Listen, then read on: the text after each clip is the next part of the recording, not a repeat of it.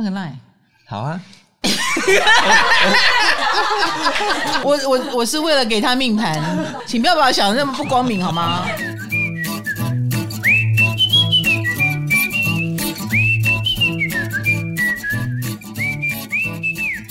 嗨，各位大家好，欢迎来到唐阳鸡酒屋，我是唐启阳。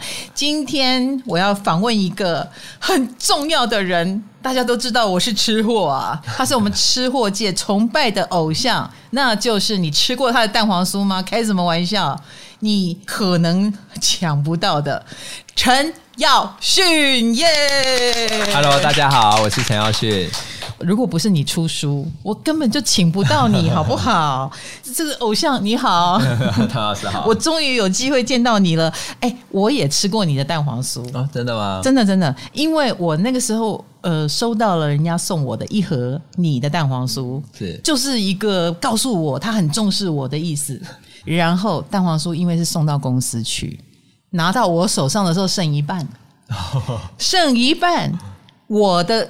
同事们，他们平常是不敢这样对我的，但是是因为是你的蛋黄酥，就只剩一半这样。而且哈，我刚开始拿到的时候，因为我有时候会有很多厂商送的东西，朋友送的东西，所以我一开始也觉得哇，好多盒蛋黄酥，你知道的，所以我也没有当一回事。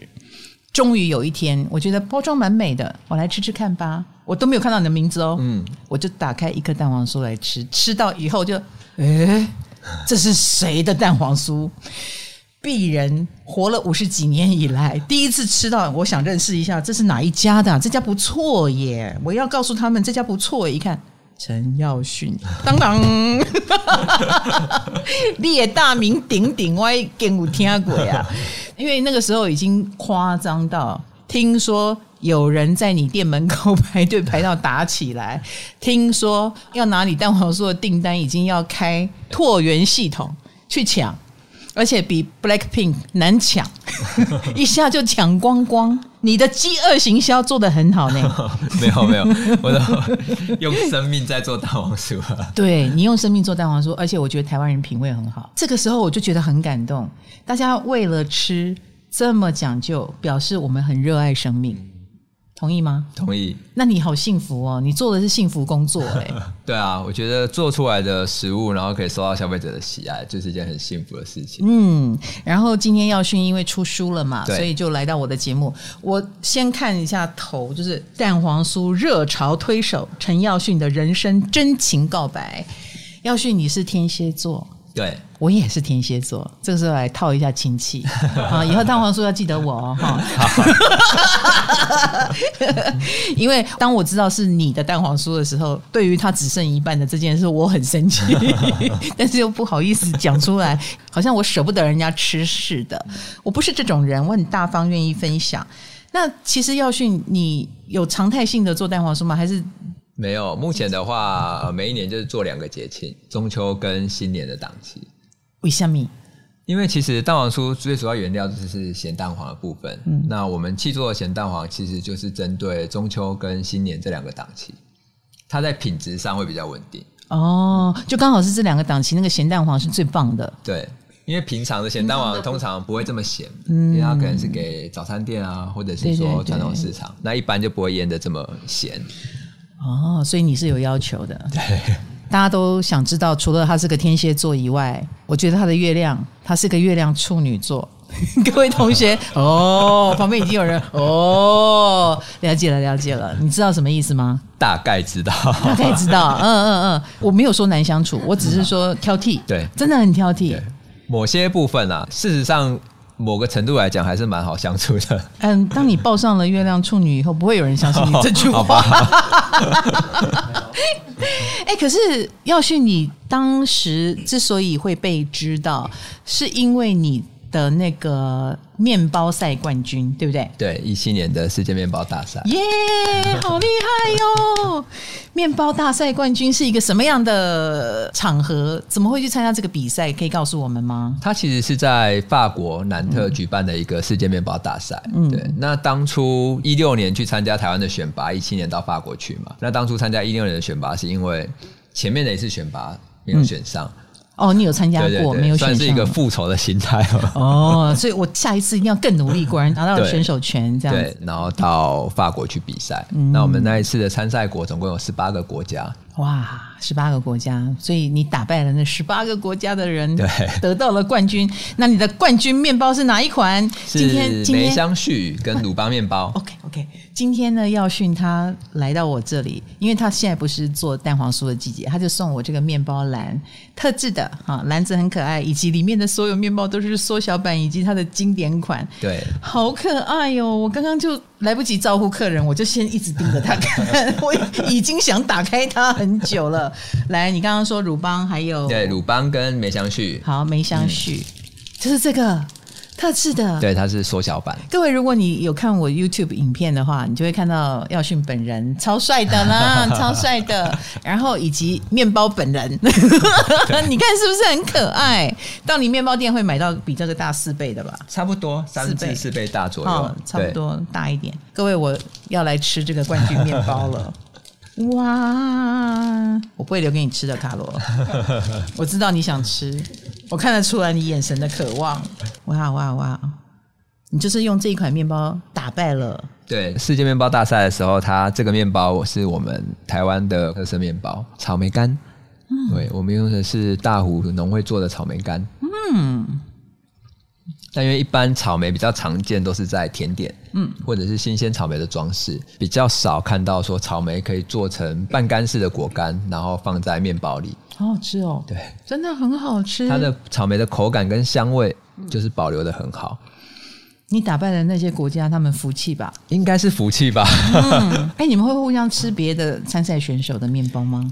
比赛的规定是可以，只是因为比赛完，每一个国家的选手都已经 没有力气了，对，累瘫了。哇，出国比赛，然后终于你也得到了世界大赛的冠军。嗯，请问一下，那一刻不只是复仇，那一刻还有什么感觉？其实当颁奖颁到台湾的那一刻，脑筋是有点空白的。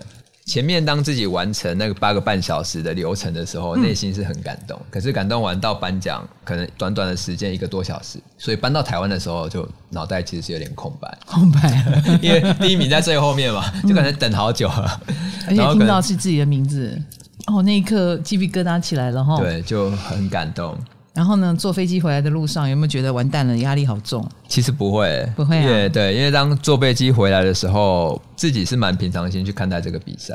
当然得到冠军，我们很开心。嗯、可是，毕竟我比赛当时已经自己有先创业了，嗯、所以对我来讲，就是比完赛，其实一切还是恢复到正常。回来还是得继续做面包，经营面包店。是是是。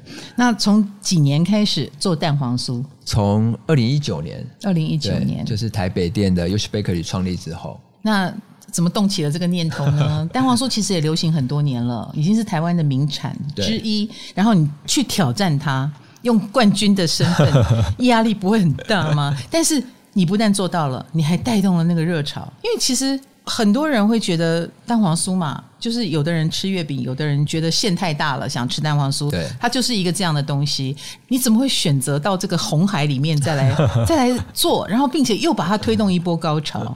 其实是在一九年 Yoshi Bakery 创立的时候，我们刚开幕的时候，其实是有重新去诠释一些台湾的台式面包。那所以在第一年的中秋节的时候，其实我自己就很想要重新去诠释大家可能心目中非常熟悉的一些，不管是传统的面包也好，或是传统糕点。嗯，所以我在选啊中秋节的伴手礼的时候，因为我自己本身是鹿港人，嗯，所以其实传统的糕点在我儿时的回忆里是。一种日常，就不一定是节庆吃，可能平常也会吃，会当点心吃。对，嗯、那我自己印象比较很深刻的是说，中秋节的时候，妈妈都会给我们吃蛋黄酥。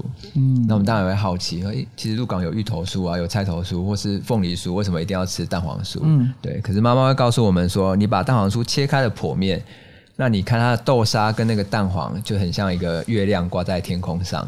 好了。那加上我自己当学徒的时候，其实最早接触的是。从传统饼店开始学习做面包，嗯，所以当 Yoshi Bakery 第一年的中秋伴手礼要选的时候，我第一个直觉就想到要选蛋黄酥，但是如何去重新的诠释它，就会是一个比较大的难题。是，那最后我是用了，就是这些年来我自己在学习面包的知识上，把这个可颂的一个理论跟奶油跟面团的这个折叠的方式套用在蛋黄酥上，就这样子一炮而红。而且你对蛋黄的品质有要求，有选择，对，有品味，不愧是我们天蝎座，真是天蝎之光，吃货之光。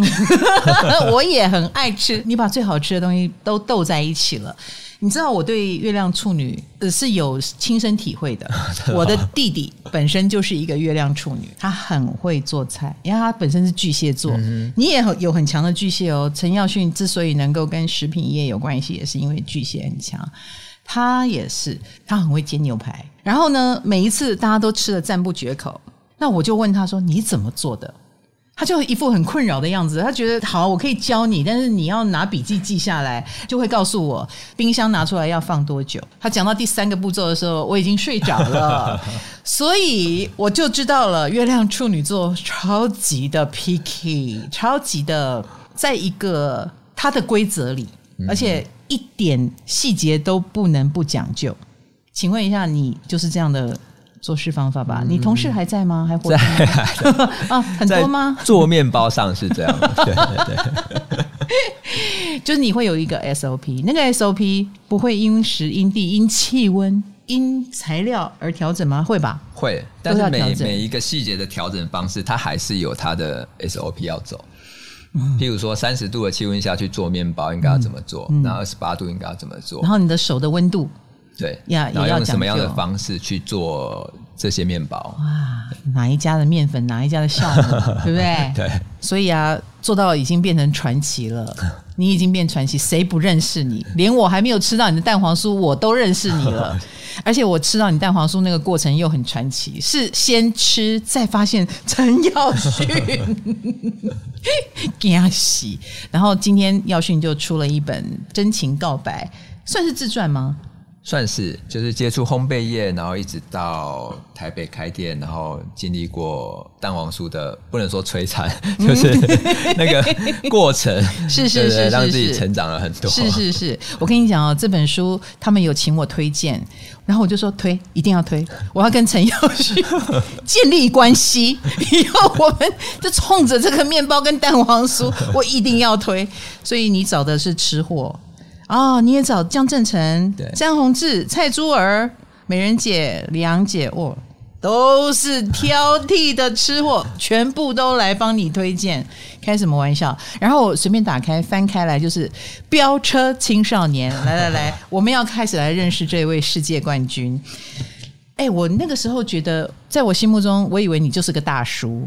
后来我有一次看到你的专访照片，那哈，你要笑脸，你今年几岁？我四十二岁，哦，四十二岁，对，啊，对不起，我我在娃什么？我在娃，就是嗯，这是一个一般人中年危机的年纪，因为这个时候我们多少要会做一个转型。那有的人会主动做转型，待会儿就来问耀训有没有。那有些人是被动的，比如说有些人会在这个年龄段可能遇到失业。可能遇到一些工作上的挑战啊，或者类似像我自己的四十二岁就遇到有人跟我过不去，那也因为有了这么一个一个力量，我就更坚强的去对抗它。可是那个整个过程会被人家形容成不顺。可是不管是呃工作上有变动，或人际关系上有变动，这都是一股要你转变的能量。所以。有人会说这叫中年危机，因为毕竟四十几岁，我们都不是为自己而活了，嗯、可能已经有家庭了，对，可能已经有同事、员工，小孩子还小，父母又还在，那我们就要做很多很多的事情，所以这算是一个压力蛮大的时期。那请问耀训，你有这种感觉吗？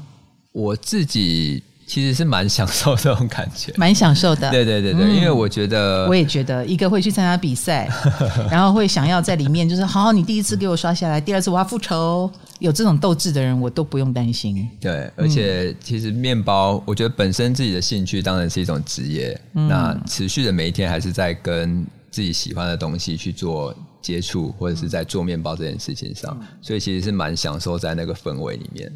当然，当团队越来越多的时候，难免你一定会有越来越大的压力嘛。是，对。你还会想要再跟哪一个产品做再开发？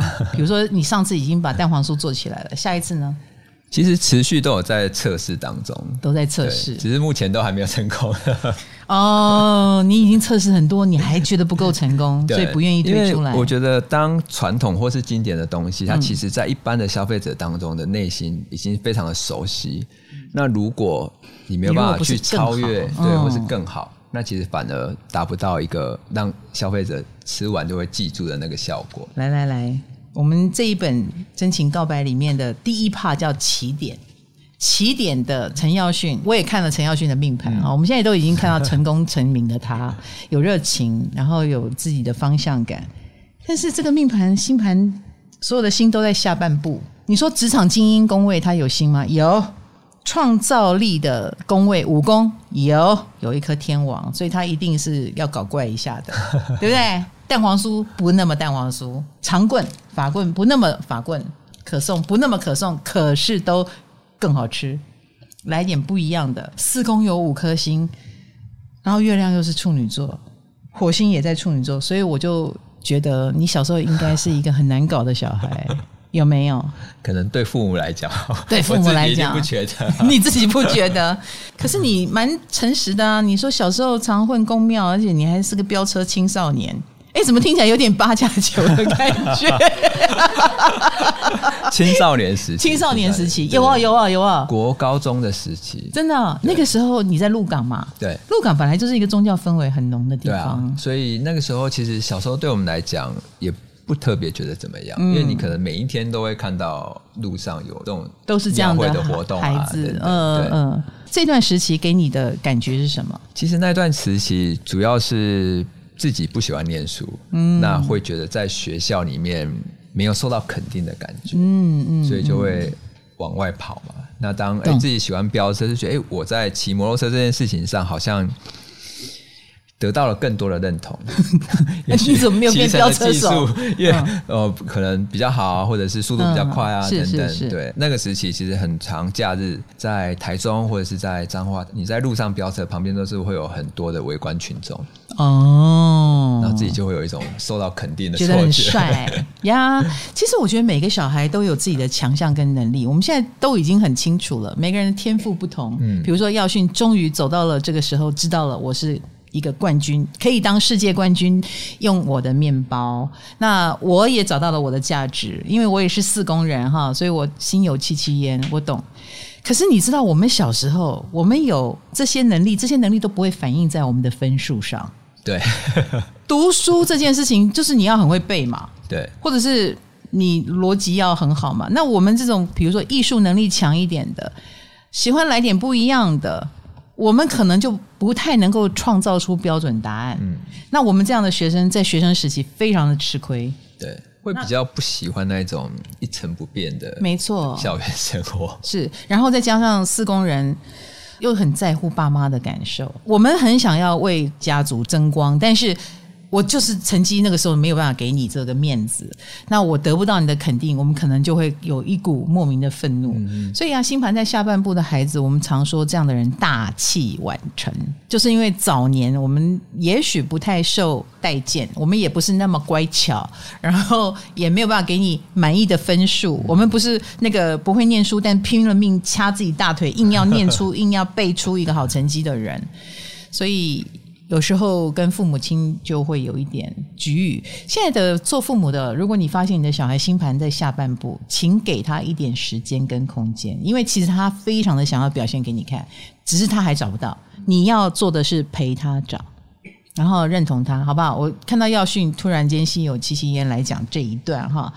然后后来就他先讲自己是飙车少年，然后再来就离乡背景展开新生活，所以你反而是在外面开始慢慢找到属于自己的天空。对，离开了家以后，对，因为那个时候高二休学，我也是，我也是。对，你高二休学，对，然后父亲就是把我送到外地去嘛，因为他觉得如果你一个人在异乡，然后去工作，那你可能会觉得原来出社会并不是这么的。简单，嗯，反而也许是校园生活是更让你去外面磨练，对，哎，你既然不给我好好念书，那你就去外面磨练磨练。他想说，也许你吃不了苦就会回来，就会回来念书，结果就没有回来，没有回来，然后在外面得冠军。现在爸爸对于这个历程又怎么说呢？嗯，爸爸当然会觉得他当初给我的建议我有听进去，因为他是建议我去学一技之长。嗯，那那个时候老人家总觉得你学做吃的，嗯，将来总是饿不死哦。对对对，对有技术也很好。对，那我就有听进去，我就先从食品工厂开始学习。嗯，然后后面就接触到面包。你很快就走到自己的路了，我感觉。嗯，算踏入职场之后蛮快找到的。嗯，你怎么会那么聪明的就就往那个食品业方向去？因为我觉得那个时候，我一开始其实是学做糕点，但我看到面包部的面包师傅在做面包，我就觉得面包它是一种有生命的食物。嗯，每天看它从小小的面团，然后到膨胀到烤焙出来，就变得这么大。嗯，对。我自己有跟朋友一起做过馒头，那我就看到那个面团真的在酵母的带动下，它用一点温热的环境，对，很快的就在你面前变成两倍大。对。超可爱的，而且 Q Q 的，好像那种棉花糖那种感觉，嗯、所以那个过程就很吸引，很疗愈。对，那就从面包做起，对，你就自动转到面包部。对，其实前前后后一直到现在是第二十五年，哇。十七岁开始学，哇，对，那中间比我搞占星还久，就也没有离开过面包。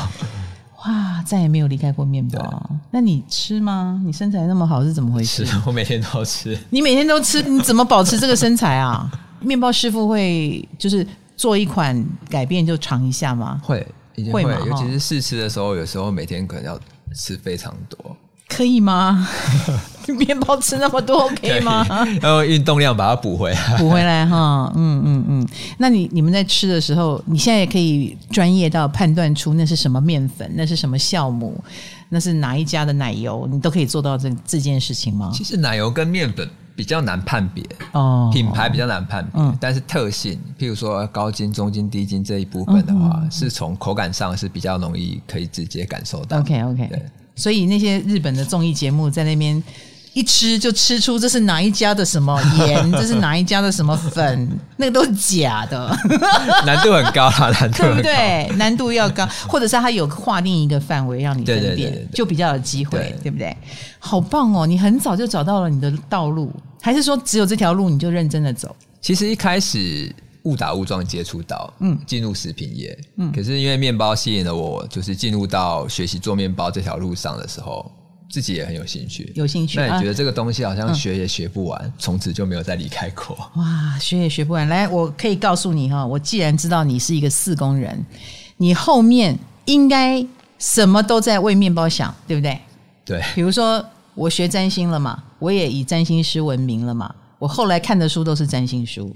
你后来是不是什么什么想法？看的书也都是面包书，基本上都是面包甜点书居多，对不对？对，看不了别的书了，对不对？对，看别的书会觉得浪费时间，对不？有会看自己的书，这不是面包书。哎，你这本书好大一本哦，好大一本哦，对，总共有十万字，还蛮厚的。十万字里面有起点，然后也有讲到修炼。比如说跟面包的关系，对，让好吃的面包站上世界舞台，把奖杯印刻在身上。哦，对，在手上。这其实是我们法国比赛当时得奖的奖杯。给大家看一下刺青，哇哇，你更像八加九了。你那个奖杯，你是用这个方法来提醒自己吗？对，因为我。还说还说自己没有压力，我觉得他压力挺大的，还给自己逼迫这样子。希望把奖杯刺在自己做面包的右手嘛。手那其实是提醒自己当初为什么要参加这个比赛，以及在这个比赛的过程当中，呃，曾经给予过我帮助的一些师傅也好，或者是太太。嗯、那你有没有因此就是受到了很多的邀请，就是去开课啊，然后演讲啊，越来越多了吧？刚比赛回来的时候比较多，很多哈、哦。对对对，这几年因为都在忙店里的事务。OK OK，好。然后你看后面还有百分之九十九的哲学，百分之九十九就是要把自己逼死，要把别人逼死。这个哲学应该就是完美主义哲学吧？超级月亮处女的啦，百分之九十九是什么东西？来告诉我们。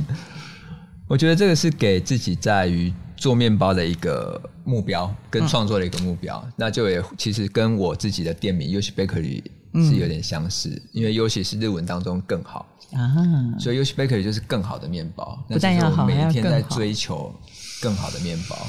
所以九十九分就表示我们每天要追求那最完美的一分，它永远都是在下一次，永远有缺憾。对，嗯，你们认为的一百分，但 no，在陈耀勋眼中还是九十九。我永远缺一分，要追个没完没了。难怪会成为职场精英。我跟你讲啦，你也做戏啦，你赶紧有心理准备哦，哈。嗨，你也想做 podcast 吗？快上 First Story，让你的节目轻松上架，无痛做 podcast。你现在已经很夸张了，演唱会系统来作为那个蛋黄酥的售票被抢光光，一盒蛋黄酥飙到五千多块。你听到这些有没有觉得很虚荣？如果是我，我一定爽死了。我说真的。我到现在见面会都还是免费的，我不敢收费，我怕人家没有不来了。有啊，超多人的好不好？没有啦，我要说的就是这个就是一种对自己的自我跟自信的培养。像太阳在四宫的我们，我觉得你找到了面包，我找到了占星，所以我们四宫人四宫跟安全感有关系。我们蛮需要在一个很明确的地方，对，建立属于我们自己的城堡。所以面包就是你的城堡，对，永远可以保护你的，永远可以让你得到幸福感的啊！那对我来说，占星也是。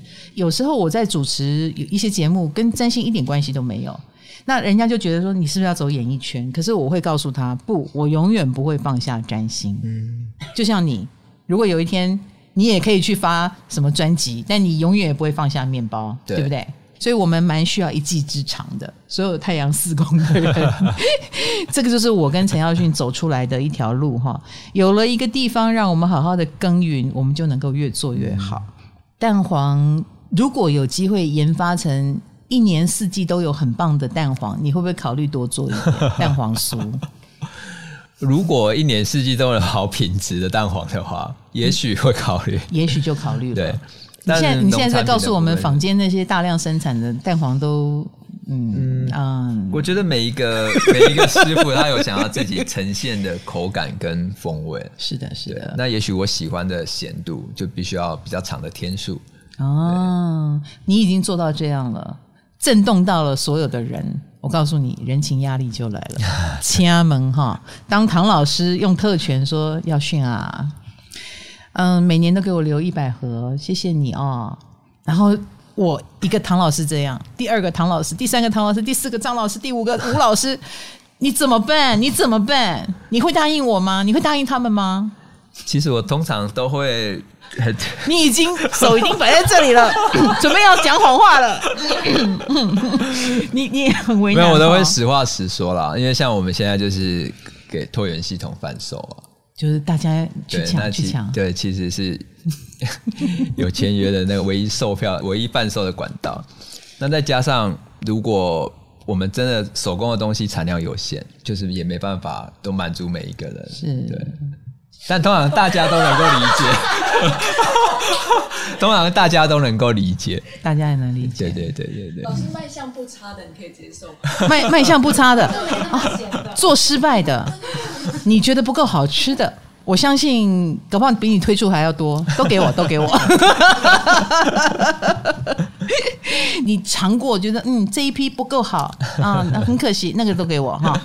我我没我没差，我真的可以。哇，真的？那你后来跟你一起做面包的人还是很多，你是怎么样从里面慢慢的找到属于自己要走的方向？其实，在这个过程当中，我自己的烘焙路上。也曾经过迷惘过，但是他是在转型，呃，应该说是从台式面包要学习欧式面包的过程当中。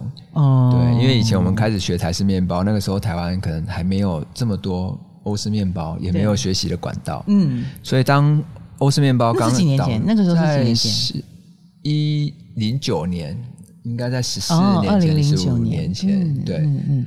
所以后来，当有日本师傅在台湾开面包店，把欧式面包导入到台湾的时候，自己就又重新去当一次学徒。嗯，对，又重新开始学习欧式面包。所以自己其实，在初创业的时期，嗯，会有一度很排斥台式面包。哦，就觉得哎，我好像学欧式面包学的很辛苦，而且做欧式面包感觉比较高尚一点，比较厉害一点，所以有一段时期是排斥的。对，嗯，台式面包的意思是哪一些？干胖啦，对，小胖就是软面包，或者是说有一些台湾素材的，比如肉松啊、葱啊等等。嗯嗯嗯嗯，那我觉得这个是很台湾味的。欧式面包就会多了一些什么酥皮啦、哈可颂啦，法国啊，嗯，法国哎，比较硬式的面包。对对对对对，然后比较大颗的，对，可以摆比较多天。的，各式各样的，然后会窑烤的，对，好，所以后来就有点排斥台式面包，但到后来又回过头来，你还可以回去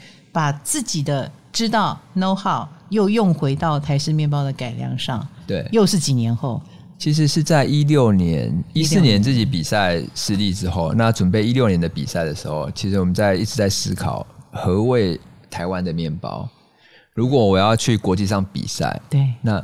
属于台湾的味道是什么？嗯、当然，比赛规定我们不可能带肉松、葱面包这些东西去去比赛。可是，在于食材上，这是过去面包师傅很少会去思考何谓台湾的食材。嗯，因为我们大部分都在厨房，其实很少有机会可以走出厨房去产地啊等等，这些是过去所没有的。嗯，那因为比赛，我跨出了那一步，所以自己就知道说，原来这些属于台湾的面包，渐渐的，它其实。是消失在市场上的，嗯，所以在一九年的时候才会想说，重新去诠释这些传统的面包，或者是当大家知道说，哎，有一些传统台湾的食材也好，面包种类也好，它其实是可以重新被定义的。哇，这些鹿港音啊，又重新的 又回回到初心了，对，对不对？对，又回过头来，而且会更有更有一种力量涌现。对，我觉得它会有不同的诠释方式，那也可以让消费者感受到说，哎，原来台式面包是可以有不同的样貌去做呈现。没错，哇，你真的是典型的诠释了我们四工人，我也是四工人，所谓的四工就是本土，我也学了西洋占星。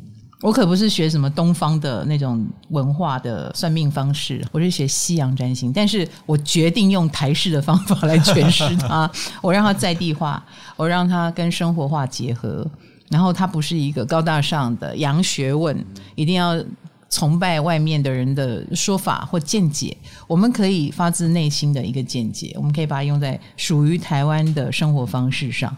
这一点我就跟你心有戚戚焉。我觉得一旦回到我们四宫的本土啊，回过头来你找食材啦，做了一个很台湾的东西啦，那种满足感，那种跟大地结合涌现的力量，其实是更大的。对，对不对？对。你下次有没有要要把卤肉饭结合到你的？我可以尝试看看。我我在胡说八道，我在世界冠军面前说什么？我在说什么？炸鸡也可以试试看。好了，我开玩笑。那你开到了你理想中的面包店了吗？我觉得目前对我来讲，我是蛮喜欢现在的面包店的一个形态。嗯，你喜欢它哪里？我觉得过去，因为像 Yoshi Bakery 第一年创立的时候，我们一开始其实每一年都有经过几个厨房的搬迁。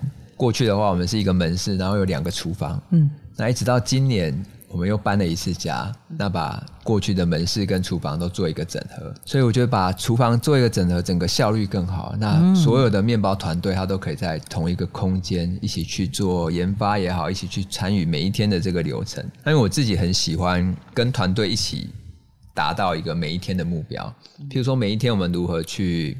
跟酵母做抗争，哇！跟酵母做抗争，对，跟等于是跟酵母赛跑，因为面包有酵母，它会发酵嘛。对，那面包师傅他永远其实我们是追着酵母在跑。也对，也对，你那个某一个时刻一过，对，时间到了就要去做成型，时间到了就要去做烤焙，就要去做出炉，真的是在跟时间赛跑。我现在想起来了。我那天只是陪朋友做一次馒头，我就很有压力，就觉得好像你一个闪神，他就过头了，过发，对，嘿嘿嘿，过发就会不好吃，对不对？对，哇塞，全部的人都要跟着你一起动起来，然后大家其实蛮凝凝聚的，对。那这样子，你能够复制各种店到世界各地吗？或者是？目前没有办法，目前没有办法 哦。你这个月亮处女，通通都要你看得见哦。因为我习惯我自己可以掌控现场，譬如说我前店后厂，我人在厨房，可是我可以看得到所有的面包品相，我可以看得到哦消费者在购买我的面包。哦、但复制我没有办法复制我的分身。哦，没有。嗯，啊，如果你能够就是人要到现场哈，一定要看着那个面包。你如果不用这样，你可以赚现在的五十倍的钱，你要不要？可能不会想要。你看，月月亮处女了不起在这里，不太开心吗？你看，你看，你看，开心最重要哈。对，因为你看不见的情况下，那个东西出去，你也不会快乐。对，你会不安。你今天万一消费者吃到你的面包，就算你今天可能带来了很多营业额或赚到很多钱，可是大家吃到你做的食物的时候，它是没有喜悦感的，反而觉得陈耀勋怎么变这样？所以你会要求顾客马上吃给你看吗？我刚刚这样子咬着你的面包，你看了有没有很开心？有有哈，没问题，我通通都吃掉。跟父亲和解，你跟父亲。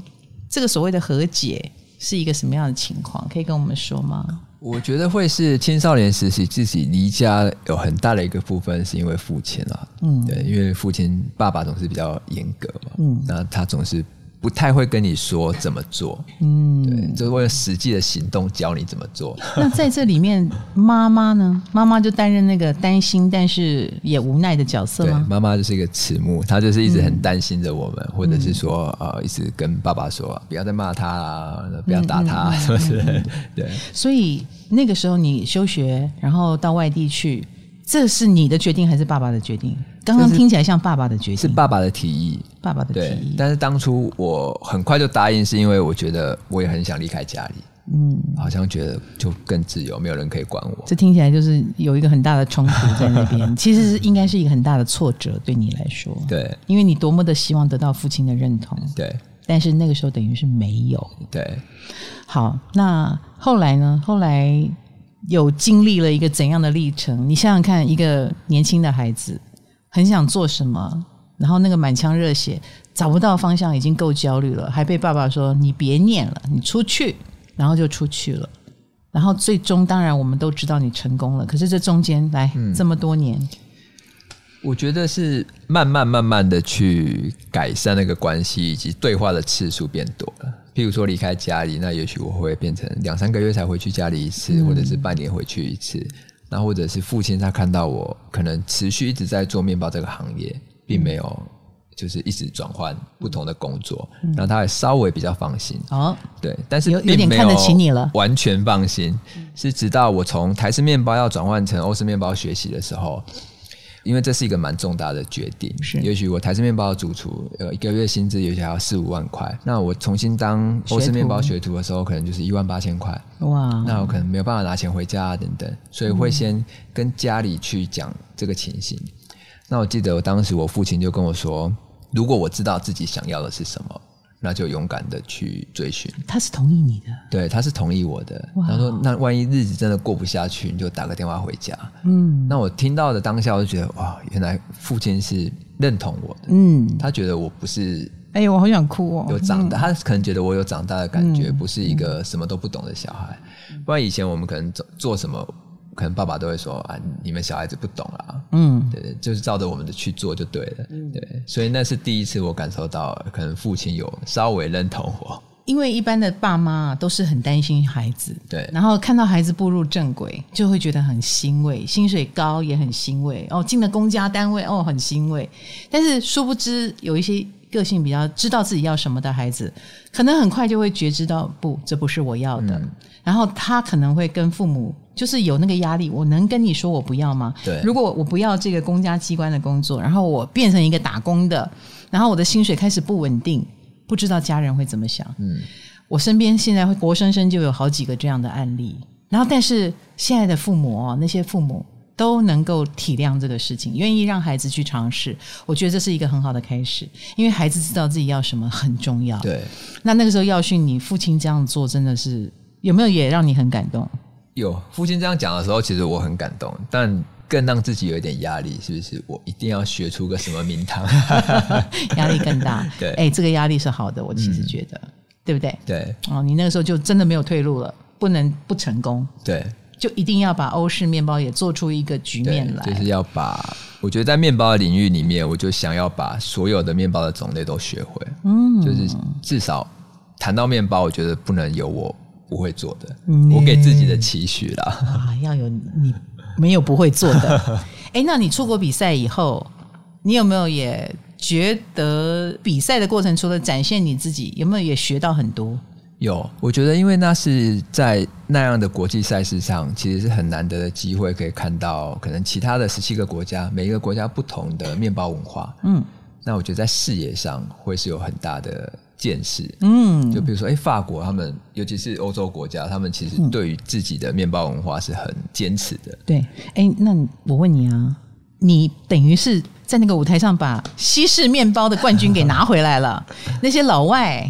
他们输给你什么地方？你说你觉得创意还是？我们觉得像我们有拿到一个有机天然项目特别奖，嗯、这个其实是法国的一个很传统的面包的种类，这个鲁邦面包。哦哦哦、那当时我们拿下这个特别奖，是因为评审他觉得一般来讲鲁邦面包或是天然酵母面包都是做原味的，那我们给的这个面包，它可能一点点。不同风味的展现，就我们可能加入了少量的芝麻或者是核桃，然后去做一个提味的效果。他们觉得这个让传统面包它多了一个商业的价值，嗯，就是消费者在选择上可能多了一个不同的风味的展现，嗯、对，所以你就拿奖了。所以他颁的这个特别奖给我。哇，所以其实你也启发了那些师傅，麻烦你革新一下 啊，不要一直传统风味，加一点，对，来一点变革。其实评审蛮喜欢的，对，而且就是台湾面包师傅，我们没有太所谓的包袱，包袱。对，因为我们本来就不像他们有百年的面包文化等等。哎、啊，这个香味就是那些酵母来的吗？对，我们自己培养的酵母，嗯，很香。我我很难形容这个香，不是那一种你们认为的香哈，我觉得它是一种酸酸的，对，它会带有一点点微韵，带有一点点微酸，嗯嗯嗯。嗯你们觉得我是吃货？你开发任何面包，欢迎你找我去试吃。没问题。笑什么？怕有职业伤害吗？嗯，我还好。好吃，好吃。这里都是你的经典面包，像这个就是你的原味可颂，原味可颂。嗯，这个，这是我们鹿港的面茶面包。哇，米德哦。嗯，我好想打开来吃。我我真的只有一个胃，然后这个就是法棍，法棍，小型的法棍，好可爱哟、哦。然后这样一个面包篮，我如果是小红帽，我就要拿去探望我的奶奶，这样子。希望可以遇到大野狼哦，带着面包去探望。哇，所以这一路走来，耀训的心声都已经写在这里面了。对，你最希望谁来看？我的意思是说。现在还在迷惘的青少年呢？嗯，还是希望有目标，然后很需要一点力量的人呢？其实刚完成这本书的时候，嗯，我我最想要让他看到，当然是我的父母亲了。哎，对。然后当初想要写这本书的动力，其实一方面除了父母亲之外，也希望可以给。一些不管是社会新鲜人，或者是在自己的行业当中遇到挫折，然后有一点迷失的人一些方向。嗯，因为我自己在学习面包的过程当中，其实也遭遇到很多的挫折，它并不是一帆风顺的，包含比赛，包含创业，都是先经经有一次很挫败之后，然后从中去取得一些经验。没错，对，我可以充分的回应，就是耀训的这个说法，他怎么可能没有挫折？挫折可大了。可能到现在你还不觉得自己很厉害吧？对，是不是？对，我可以看得出来。其实这也许也是上天要给你的动力。正因为你对自己永不满意，嗯，而且那些开心的、快乐的事情，咻一下就过去了，剩下的又是无止境的痛苦、跟压力、跟追求，是不是？你不要轻易的放过自己。对啊，你就是一个告诉自己我永远没有一百分的时候，九十九。已经给自己打蛮高了啦，像我都觉得自己只有七十九。哎哎哎，卡罗，你有什么问题？有问题想要问陈耀训。嗯，想要请问陈耀训，除了对面包很讲究，对其他吃的也讲究哦。然后会只会吃自己做的面包吗？哦，来，这个问题很重要，Very good。卡罗问你。除了对面包讲究，你对其他的吃讲究吗？以及你只吃自己的面包吗？你会吃别人的面包吗？我会吃别人的面包，对，像你会匿名去买吗？大家知道陈耀迅来吃我的面包也会很有压力。在于面包的话，我会不断的去尝试新的东西。OK，不会固定说只吃自己喜欢的面包，包含自己做的面包一样。嗯、对，就像我刚从日本吃回来 哦，不管是台湾或日本，我觉得就是不同的面包店，我自己都会去尝试新的东西。嗯嗯嗯，就吃这件事情，我不太会固定吃某些东西或者是好吃的东西。嗯。当然，尝试新的东西有时候难免你会踩到雷啦。哦，可是有时候也会有一些意想不到的发现。对对，有遇到好发现，就会开始构思。对，就是、我要怎么得到它的优点？对，因为哎，这个面包好像做的比我好，哎，又有一个动力，又有一个动力。然后对吃其他的吃会很讲究吗？我觉得自己会讲究吗？就还是会喜欢吃好吃的东西，会喜欢吃，但是会不分特定的料理，嗯，就也许是中式料理啊，或是小吃等等，嗯，对，那就是不讲究了，都会接受，但都要是好吃的，好吃的，好吃的，懂懂懂。其实我们天蝎座吃到不好吃的，应该我跟你讲，我小时候不好吃，我也会把它吃完，因为我觉得浪费食物会被天谴。可是我现在真的不会跟自己过不去了。对，有的东西吃一口，你大概知道就是在浪费我的时间跟胃。对，对我就把它放下。所以我我太太很很害怕跟我一起外面吃饭，因为她觉得我吃到不好吃的东西，就是整晚的情绪就会很 情绪不好，脸部表情就会控管不好。那你不吃就好了，干嘛还脸部表情？可是你没办法马上离开啊，你点了还是要把它吃完嘛，或者是说你你吃完之后吃到一半之后，你会觉得。今天怎么会选了这个东西？嗯，对。好，那耀训啊，现在你又回到了自己的生活，除了出书，最近还有没有什么很特别的计划要跟大家分享？其实最近都在做一些新品的研发。二零二三年刚好 Yoshi Bakery 的搬迁，那我给自己的一个期许，嗯，也希望自己的面包铺可以做到关于台湾的季节感。四季的面包更更显著、更明显，所以在春季我们已经有推出了春季的新品。那现在正在研究夏季。春夏秋冬除了口味，嗯，还有没有为了季节？比如说，哦，这是比较湿冷的天气，那是比较呃那个干燥的天气，那是比较炎热天气而做一些调配？会会哈，会。就像我们冬天就会做肉桂卷，嗯，我们的肉桂卷就只在冬天限定，浓郁的，因为我觉得它肉桂。的味道呈现，它其实是很适合在冬天。冬天，它也适合配那种比较浓重口味的饮料。对对，都是冬天吃的喝的。只要你研发新菜单，你跟你太太那几天的早餐大概就是那些东西。嗯，要吃才知道哪边可以调整嘛。哦，所以太太也是你的工作伙伴嘛，对不对？对，她也是面包师傅。她也是面包师傅。请问一下，会吵架吗？会激烈的讨论，激烈的讨论 啊，相当含蓄的说法 啊，但是应该已经告诉我们答案了。请问一下，那怎么办呢？你会让步吗？呃，你怎么可能让步？好的，好。当下也许不会让步啦，对，但后来就会思考一下，就觉得，也许太太讲的方向也是对的，嗯，可以尝试看看。所以他不可以主动的弄一个不一样的东西给你，他要征求你的意见跟同意，要先商讨。对，因为通常大部分研发还是在我，嗯、那我会给他来试吃，或者是听听看他的意见。嗯，不管对于这个东西的口感、风味，或者是做商品端的视觉的贩售。OK，所以现在也是一起共事。对，但是不同岗位哦，这样很重要。我个人觉得还是工作的时候不要一起。对，那个月处女哈，一旦在工作状态里面是六亲不认的。你如果不是他的。蛔虫，然后那个动作跟他的想法、时间啊、动手的方式啊不一样，切，这样嫌弃的眼神就来了，是不是？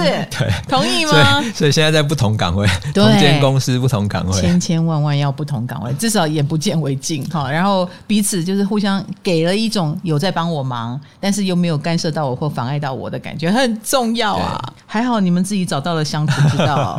好，那公私能分明吗？回到生活当中，除了那个早餐一直吃那个试吃，尽可能做到分娩，其实很难很难，有点难，对，很难。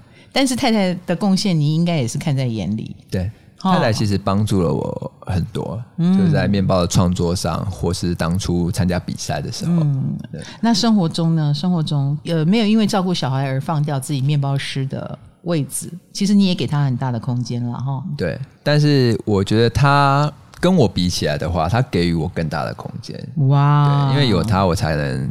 到目前还是很专注的在自己的面包领域上，嗯，去做研研发也好，去做创作也好，都可以去做全心全意的投入。我们看到陈耀迅成功的一个很重要原因，就是他永远不觉得这是多厉害的事。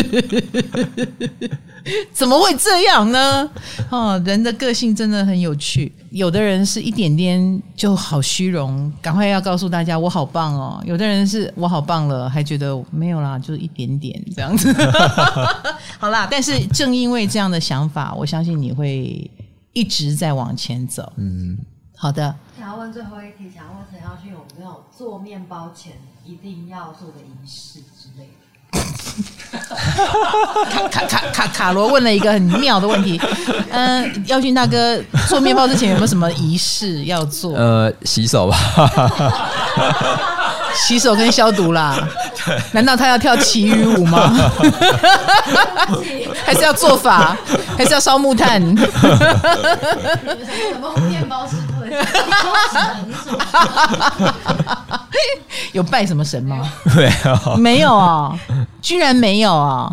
哎，那你们那个设备啊，有窑这种东西吗？呃，有模拟石窑的烤箱。哇，为什么要模拟石窑？就是更容易精确的去计算。因为一般窑烧它是烧柴嘛，嗯、所以它温度的控管其实不是到百分之百的准确。我们从日本引进的一个富士山农研的石窑，嗯、它在烤箱的。